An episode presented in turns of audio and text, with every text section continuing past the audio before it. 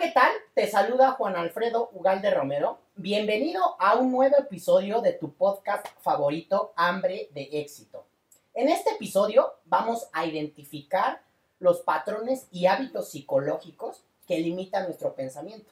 Además, te voy a compartir nueve recomendaciones para superar con éxito el bloqueo mental.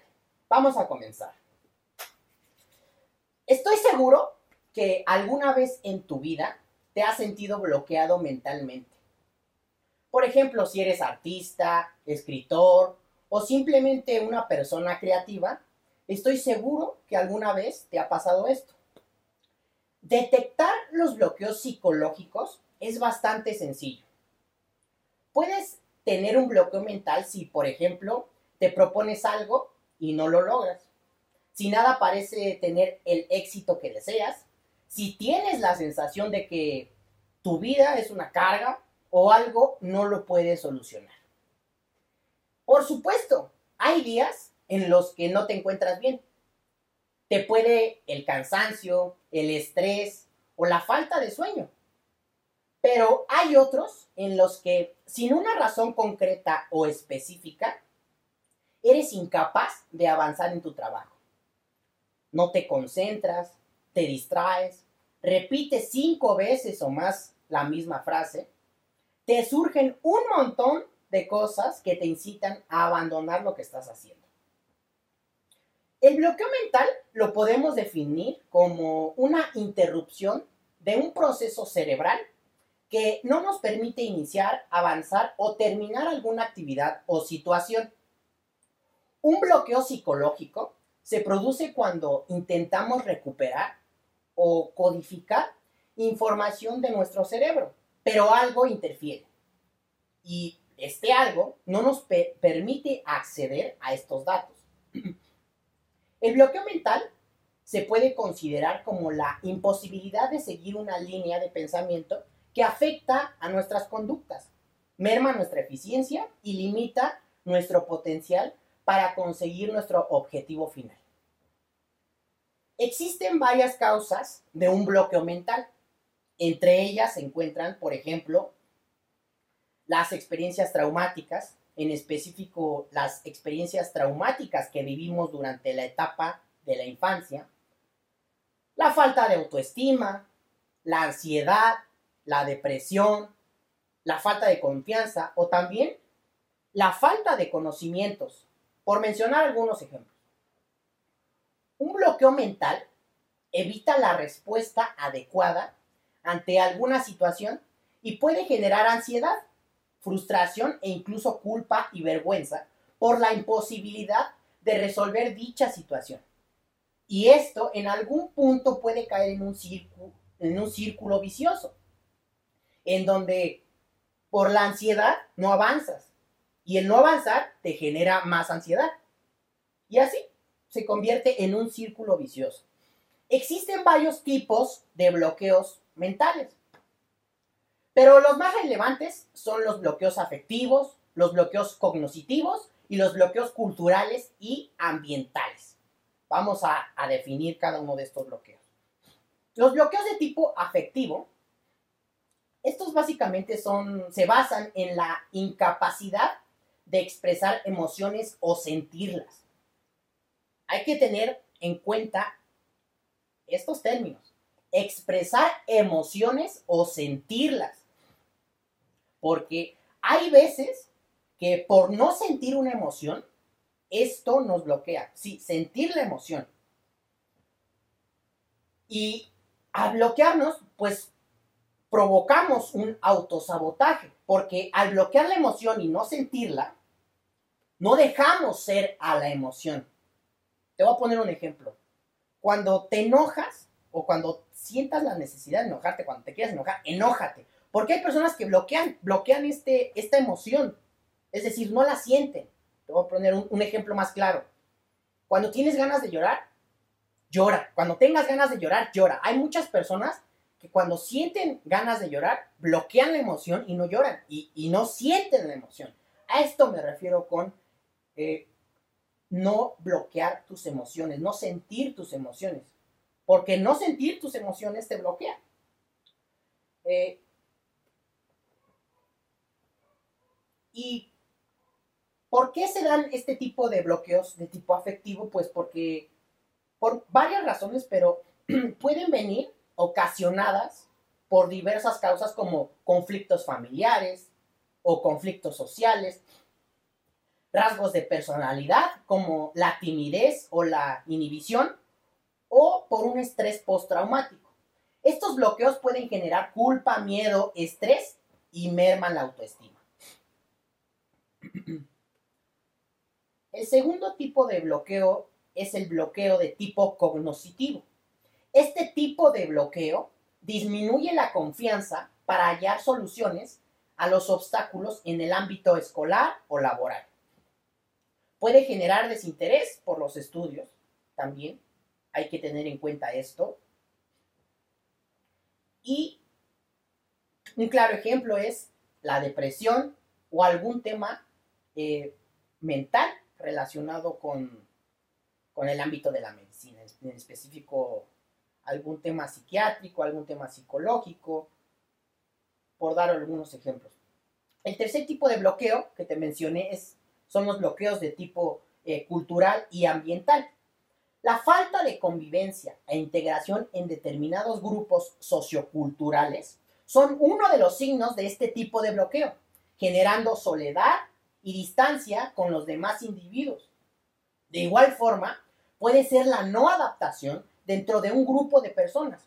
Y el ejemplo claro es el aislamiento que tuvimos durante la etapa del COVID.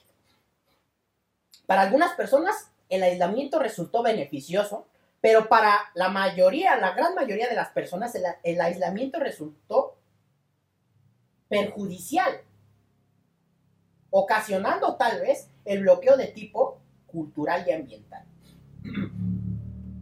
Pero si algo caracteriza a la mente humana, es su capacidad para adaptarse al entorno. Al contrario de lo que pasa con la mayoría del resto de especies animales, nuestro comportamiento está mucho más marcado por el modo en el que decidimos aprender a actuar con las acciones genéticamente codificadas en nuestro ADN. El ser humano se caracteriza por su creatividad y la libertad con la que elige tomar rutas de pensamiento totalmente originales.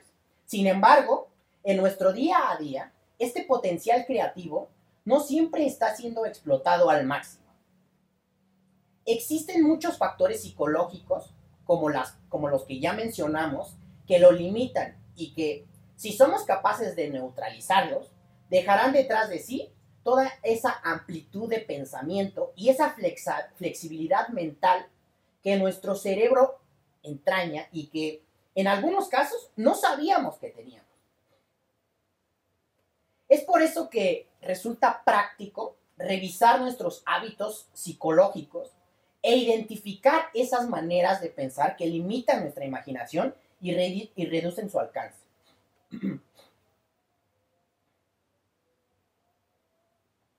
Lo primero que hay que tener en cuenta a la hora de entender por qué hay algunas maneras de pensar que limitan las posibles rutas mentales entre las que elegimos es que el cerebro humano, a pesar de contar con una cantidad increíble de neuronas, cuenta con recursos limitados para realizar sus acciones. Y sí, el pensamiento es también una de esas funciones psicológicas llevadas a cabo por el cerebro ya que no existe fuera de nuestro cuerpo. Aquí no estamos hablando de que utilicemos el 100% de nuestro cerebro, algo que ya hacemos constantemente a pesar de que algunas personas indiquen que eh, solamente usamos el 10% de nuestro cerebro. Esto es un mito.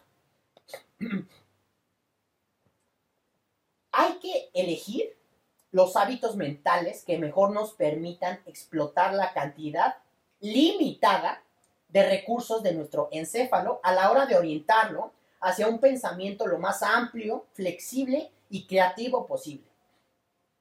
Y para hacerlo, en primer lugar, hay que identificar estos patrones de pensamiento que limitan esta flexibilidad. Los principales son los siguientes, te los voy a mencionar a continuación. Procrastinación. El término procrastinación acostumbra a hacerle familiar a muy pocas personas, pero casi todo el mundo conoce su otro nombre, el síndrome del... ¡Ay, lo hago mañana! ¡Ay, ya lo hago mañana! ¿Para qué ahorita? Lo voy a hacer mañana.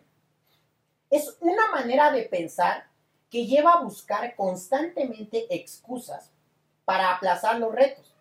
Sin embargo, lo llamativo de la procrastinación es que no aparece solo cuando tenemos que afrontar problemas complejos.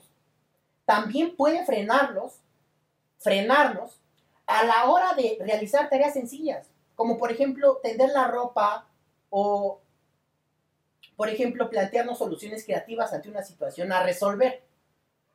En el ejemplo específico de la ropa, dices, pues, es una tarea muy sencilla, tender la ropa o lavar los trastos, eh, barrer, lo que sea. Es una tarea bien sencilla, lo hago mañana. Ay, ¿para qué ahorita? ¿Para qué lo hago hoy? Si es algo bien sencillo, lo hago mañana.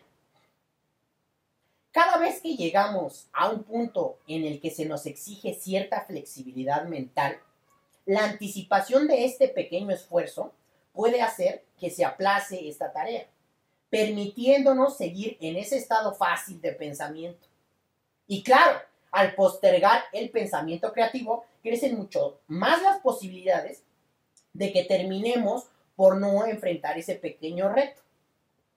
En esto consiste la procrastinación.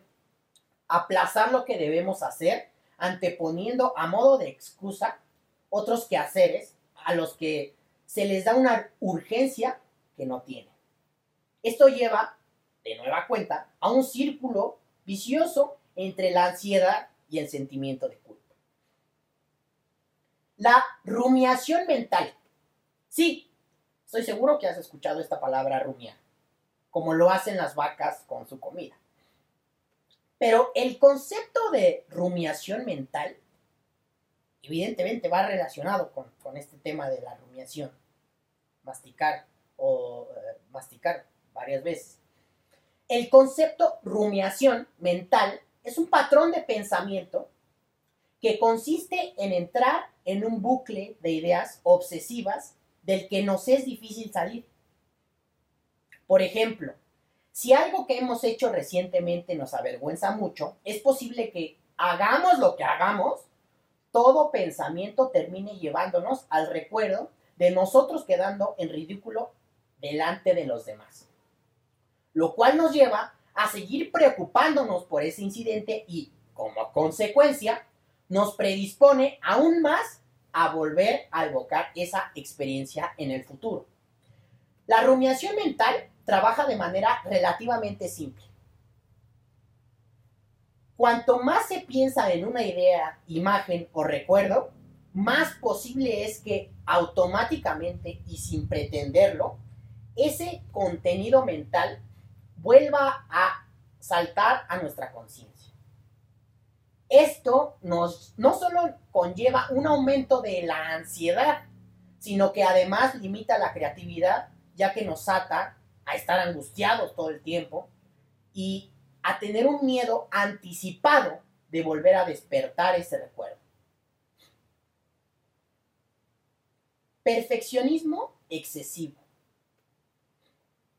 Muchas veces el, perfeccionismo, lejos de ser algo que nos empuja a mejorar constantemente, evita que demos los primeros pasos necesarios para progresar.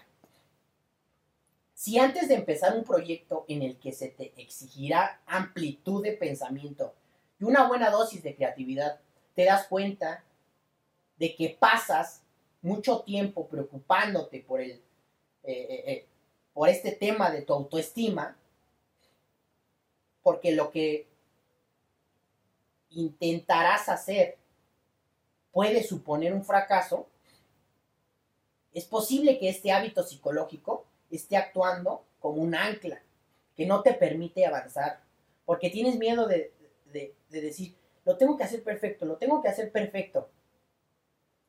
Y no lo haces porque como crees que no lo vas a hacer perfecto, pues no, mejor no lo haces. Entonces, ahí es el momento en el que funciona como un ancla, como un ancla. parálisis del análisis. La parálisis del análisis es un bloqueo mental que nos mantiene anclados en la fase de toma de decisiones. Lo que caracteriza este patrón de pensamiento es que muchas veces no es percibido como un problema, ya que el tiempo empleado en elegir la mejor de las opciones posibles no se ve como un, como un parón, sino como una necesidad para asegurarnos el éxito eligiendo aquello que más nos conviene. Es decir, que la parálisis del análisis es una especie de perfeccionismo fijado en la fase de la elección, en la fase de la toma de decisiones.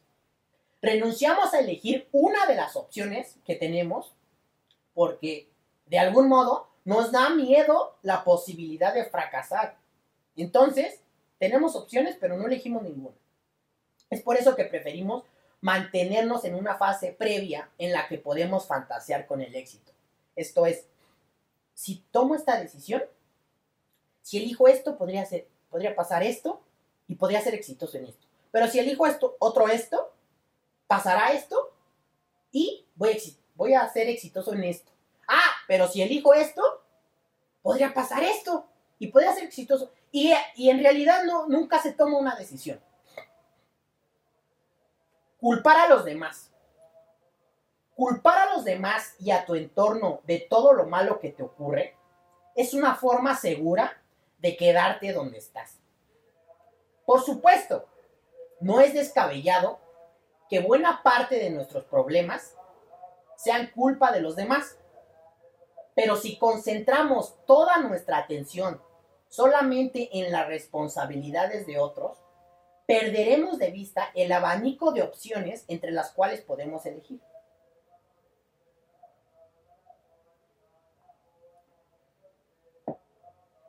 Búsqueda constante de nuevos estímulos. El hecho de saber todo sobre lo que nos depara el futuro o el hecho de saber qué debemos hacer exactamente para llegar a nuestras metas hace que muchas personas cedan una y otra vez a las distracciones con la esperanza de entrar en contacto con ideas valiosas o con elementos de inspiración. Es decir, no se tienen referencias ni sobre por dónde empezar a aprender o por dónde empezar a formarse. Y el claro ejemplo es de la búsqueda constante de nuevos estímulos son las personas que nada las llena, que están picando por aquí, picando por allá, que esto, que el otro, que el otro, que el otro, empiezan algo y no lo terminan. Un ejemplo perfecto de esto son las personas que empiezan algo y no lo terminan. Entonces, una recomendación aquí es, si vas a empezar algo, termínalo. Entonces, ahora, ya identificamos los patrones de pensamiento que nos limitan. Ahora te voy a compartir nueve recomendaciones para superar con éxito el bloqueo mental. La número nueve es la recomendación más importante, así que por favor escúchalas todas. Voy a empezar por lo obvio, que es dormir lo suficiente, llevar una alimentación saludable y equilibrada y hacer algo de ejercicio. Estos son los tres pilares básicos para sentirnos bien. Esto es obvio, todos lo sabemos. El exigente ritmo de vida diaria en el trabajo, o por ejemplo la sensación de estar siempre en línea, online, son algunas de las causas por las cuales puedes llegar preocupado a tu trabajo, a tu casa, etc. Entonces, establecer prioridades, relativizar Bajar el ritmo e intentar cambiar el chip a tiempo te evitará males mayores.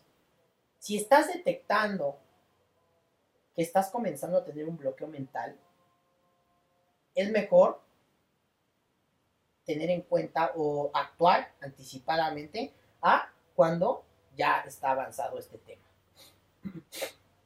Entonces aquí te van las nueve recomendaciones. Recomendación número uno, ponte un tiempo. Por lo general, Saber que dispones de una semana para realizar una tarea te impulsa a divagar, y no centrarte. Seguro que más de una vez has empleado varias horas o días en terminar algo que puedes hacer en la mitad de tiempo o en horas, simplemente porque te sobraba el tiempo para hacer esta actividad. Hay personas que trabajan mejor contra reloj. Esto es verdad. Saber que cuentan con un tiempo limitado les ayuda a gestionarlo y aprovecharlo al máximo. Y esto muchas veces sirve cuando tenemos un equipo de trabajo, una organización, una empresa. Hay que establecer límites de tiempo. También no vamos, no, no hay que exagerar. Si tenemos alguna actividad, alguna tarea que se puede realizar en 24 horas no vamos a pedir que esta tarea se realice en dos horas, pero tampoco podemos eh, soportar que esta tarea de 24, que se puede realizar en 24 horas, tarde 7 días. Entonces, hay que poner límites en el tiempo. La técnica del pomodoro. Número 2. La técnica del pomodoro, tomate en italiano, fue inventada en los años 80 por Francesco Cirillo. Es un método sencillo, práctico y rentable que ayuda a gestionar el tiempo de una manera productiva. Un bolígrafo, papel y pluma. Un bolígrafo, papel, pluma y un temporizador de cocina.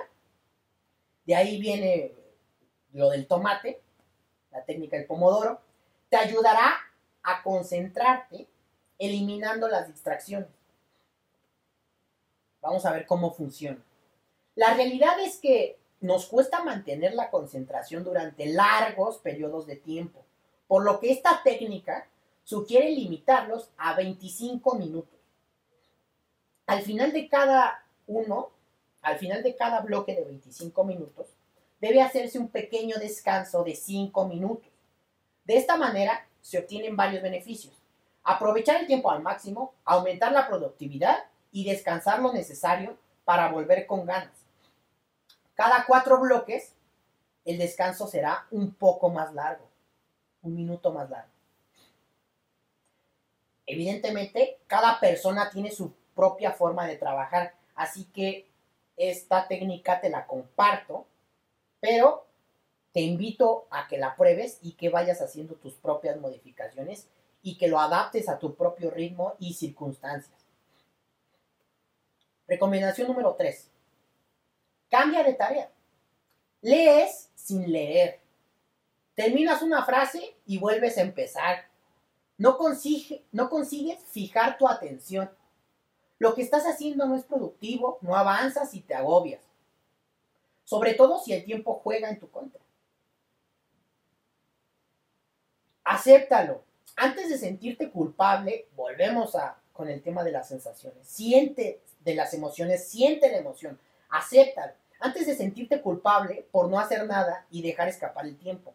Es mejor a veces cambiar de tarea y lograr que ese tiempo sirva para algo. No hay nada peor que la sensación de desperdiciar el tiempo. Por eso también es muy importante ser puntual. Porque ser puntual es no desperdiciar el tiempo de, de las otras personas. Ser puntual no cuesta nada y gana mucho. Estoy seguro que después de cambiar de tarea, quizás podrías retomar tu tarea anterior con la satisfacción de haber cumplido un objetivo, de haber terminado la otra tarea. Recomendación número 4. Habla con un amigo o habla con, con una persona. El simple hecho de verbalizar lo que te preocupa es similar a desprenderte de una pesada losa que te impide avanzar. Prueba con comentar con tus compañeros por qué te has quedado atascado. Quizá ellos te pueden dar algún consejo para avanzar. Hablar de ello te ayudará a relajar la atención, restando la importancia y encontrando quizá otra manera de salir eh, del atasco en el que estás y concluir esta tarea. Recomendación número 5. Haz un paréntesis. Si nada de lo anterior te da resultado, ha llegado el momento de hacer un paréntesis. Levántate, da un pequeño paseo por la oficina, aprovecha para ir al baño, refrescate. ¿Es tu rato de descanso? ¿Mm? Quizá prueba a tomar un café, un té, incluso mascar un chicle o degustar un dulce. Quizá esto te pueda servir como distracción. Cuando tengas la oportunidad, realiza unos pequeños estiramientos. Algunas sentadillas podrían funcionar. O sal a tomar aire. Oxigénate. Un cerebro oxigenado trabaja mejor. Recomendación número 6. Mira por la ventana. A menudo trabajamos en oficinas con grandes ventanales, pero inundadas de luz artificial. Mira por la ventana. Mirar por la ventana es un buen ejercicio de distracción. a la vez que te ayudará a descansar la vista también. Un exceso de luz brillante y luz azul, como las luces que tienen los aparatos electrónicos. Eh, o, por ejemplo, fijar eh, tu vista, tu atención continuamente en pantallas, pestañear poco o leer demasiado cerca, son hábitos que pueden influir negativamente en la salud de nuestros ojos. Si los notas secos o te molestan, puedes consultar a tu médico hay eh, gotas únicamente para humectar los ojos. También te recomiendo que uses lentes con antirreflejante o lentes para luz azul. Por cierto, si tienes una Mac o un iPhone, creo que eh, en los dispositivos Android también lo tiene. Tiene una función en la que tú puedes modificar el tono de la pantalla, modificarlo de un tono azul a un tono eh, con luz más cálida a cierta hora del día. Te recomiendo mucho que actives esta función en tu celular, en tu, computadora, porque la luz azul a determinada hora de la noche, usar, usar, el celular o dispositivos con luz azul no permite que eh, nuestro cerebro descanse bien durante la noche. Recomendación número 7. Escuchar música. Resulta sorprendente cómo puede cambiarnos el estado de ánimo con tan solo escuchar los primeros acordes de una canción. Puede que escuchar música te motive, quizá te alegre o tal vez te relaje. Lo que está claro es que se activará un clic en tu cerebro que te ayudará a despejar la mente. Si tienes tu propia playlist en Spotify, compártemela, por favor por Instagram, arroba Juan Alfredo Ugalde, o deja el link en los comentarios de este video en YouTube para que podamos escucharla. Una propuesta interesante es crear tus propias listas, tus propias playlists eh, de temas para momentos en específico. Yo tengo varias playlists para momentos en específico. Estoy seguro que tú también. Por favor, compártela para que más personas podamos escuchar eh, la música que a ti te gusta. Y eh, eh, en, este, en este tema de la música te voy a compartir un tip que a mí me, ha servido mucho. Cuando he tenido la oportunidad de viajar, cada que he hecho un viaje, escucho una canción en específico durante todo el viaje. Si, por ejemplo, si visito un país, durante mi estancia en el país, trato de escuchar solamente una canción en ese país y ya no la vuelvo a escuchar. Años después, cuando escucho esa canción, vienen a mí los recuerdos en específico de ese país. Entonces, cuando salgas de viaje, agarra una canción, la que, la que te guste, y escúchala, escúchala, escúchala durante el viaje. Y ya no la vuelvas a escuchar hasta años después. Vas a ver que cuando la vuelvas a escuchar, van a venir a ti los recuerdos de ese viaje. Recomendación número 8. Busca otra manera de hacerlo. No te cierres, cambia la perspectiva. A veces nos, obsesionamos con un camino cuando hay otros que llevan al mismo sitio. Piénsalo, ¿se puede hacer de otra manera? ¿Es una tarea que sueles hacer a menudo y siempre te quedas atascado en el mismo punto? Quizá haya llegado el momento de introducir algún cambio o modificación en el método que estás usando. Estoy seguro que si tomas esto en cuenta, vas a salir ganando. Recomendación número 9 y la más importante. Escribe. Escribe. Escribir tus pensamientos te hace la vida más fácil. De verdad. Todo se vuelve más fácil cuando escribes. Todo se vuelve más fácil cuando logras aterrizar tus pensamientos en papel y pluma, o en la computadora, o en donde sea que quieras escribir, pero escribe. Es evidente que las preocupaciones diarias son uno de los motivos principales del bloqueo mental. Pero hay ocasiones en las que son pequeñas tareas pendientes, por lo general sin importancia, podríamos decir, las que nos impiden concentrarnos y enfocar nuestra energía en lo que estamos haciendo. Escribe una lista a mano de tus pendientes o de las tareas por realizar. Escribe una lista en donde puedas apuntar esas tareas. Escribirlas, nada más el hecho de escribirlas, va a provocar que relajes esa tensión de tu mente y te va a permitir continuar con, el demás trabajo. Y una vez escritas, incluso esto sirve hasta para no olvidarlas. Cuando escribes, le das estructura a tu mente. Te recomiendo mucho escuchar el episodio número 61 de este podcast, Hambre de Éxito, que se titula Cómo tener claridad y estructura. Si te gustó este episodio, por favor compártelo con esa persona que sabes que lo necesita, con esa persona que, lo ves bloqueado mentalmente o que lo ves que no reacciona o tal vez eh, tú muy en el fondo sabes a quién le podría servir esta información. Entonces, por favor, compártelo con esa persona. Suscríbete a mi canal de YouTube, por favor. Me encuentras con mi nombre, Juan Alfredo Ugalde, o simplemente busca así, Hambre de Éxito Podcast, y lo vas a encontrar.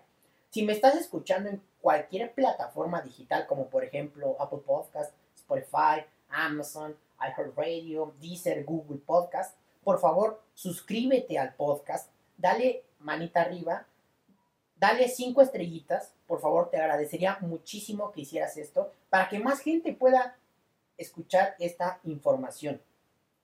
Ya sabes que yo soy Juan Alfredo Galde Romero. Muchas gracias por escuchar un episodio más de tu podcast favorito, Hambre de Éxito. Y ya sabes que de nada sirve saber mucho si compartes poco.